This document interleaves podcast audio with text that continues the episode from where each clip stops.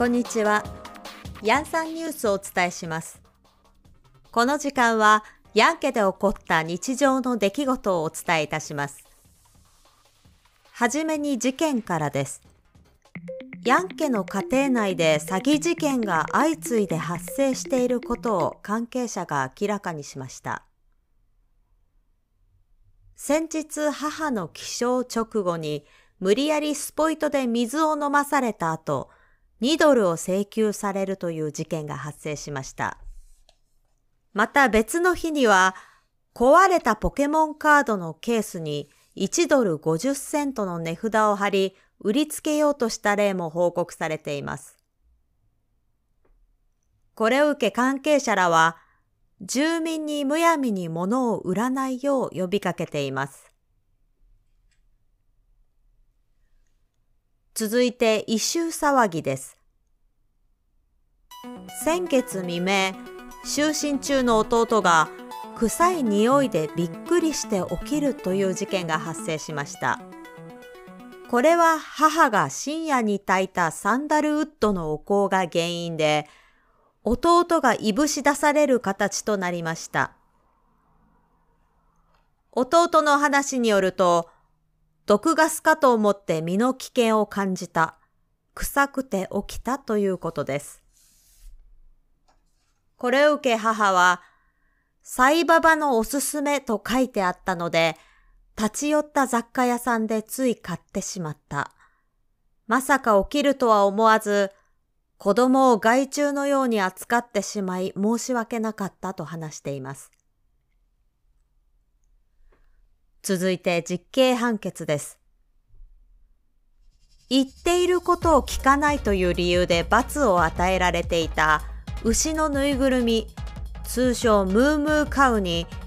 父と一緒にリビングで一晩寝る刑が課せられました。無関係な父も一緒に刑を受けることについて、判決を下した弟は特に理由はないと述べています。続いてです。家庭内で行方不明となっていたリコーダーが数ヶ月ぶりに発見されました。見つかった場所は家の中で最もカオス状態となっている子供用のおもちゃ棚の中で、発見時の状態は非常に良く、音も問題なく出るということでした。手軽に演奏できる楽器として小学生の間でも大変人気のこの楽器は、当面の間母の意向で子供の朝の起床時に使用される予定です。続いて今年も芽が出ませんでした。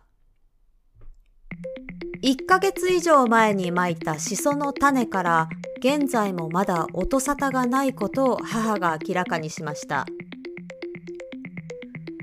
種をまくのは昨年に引き続き2度目となり、今年こそと家族の期待が高まる中残念な結果となりました。なお現在はスーパーで見つけ400円で購入したシソの苗を生育中ですが、待ちきれなかった母が初日に葉をもぎりすぎたためすでに衰弱しているとのことです。続いて見どころ情報です。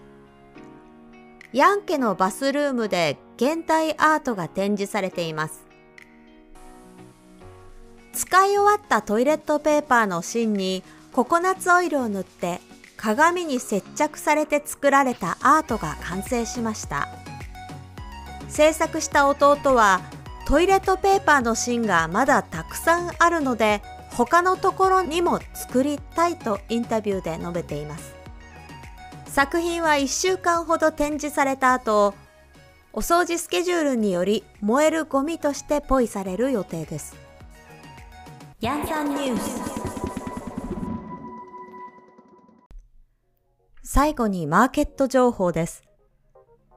ここでは父、母、兄、弟の4銘柄を中心に株価の値動きをお伝えします。まずは父株です。着ていたピカチュウの T シャツを隣に住む小学5年生の女の子に笑われるも幸い株価には大きな影響は現れませんでした。しかしながら、先日夏に向け購入した水着のショートパンツが、実は水着ではなかったことがやや痛手となり、父株の終値はやや右肩下がりとなりました。一方の母株は、今年に入り立て続けに食器を割って壊してしまうケースが相次ぎ、それに伴う株価の効果が避けられませんでした。その他にも、鍵を忘れて出かける外出が一向に減らず、上半期の株価は非常に厳しい結果となりました。